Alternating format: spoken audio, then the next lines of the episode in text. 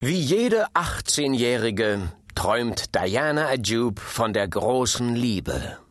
Die scheint für den Teenager aus Ottawa 1957 allerdings so weit weg wie die Erde vom Mond. Allein ein gerade mal 16-jähriger Mitschüler von der Fisher Park High School interessiert sich ernsthaft für sie. Paul ist nett, doch was will eine 18-jährige mit einem spätpubertären Milchgesicht?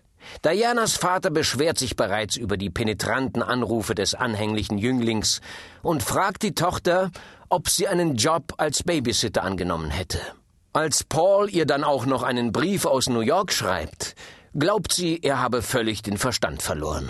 Von einem Song berichtet der 16-Jährige, den er in der US-Metropole aufnehmen würde.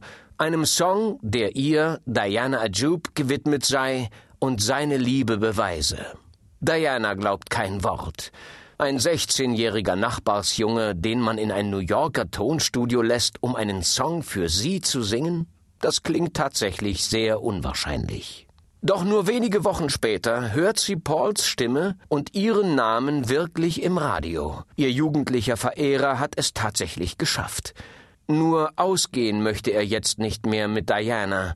Nach seinem Charterfolg kann der junge Paul Anker jede Menge anderer Mädchen haben, die nicht nur von der großen Liebe träumen wie Diana.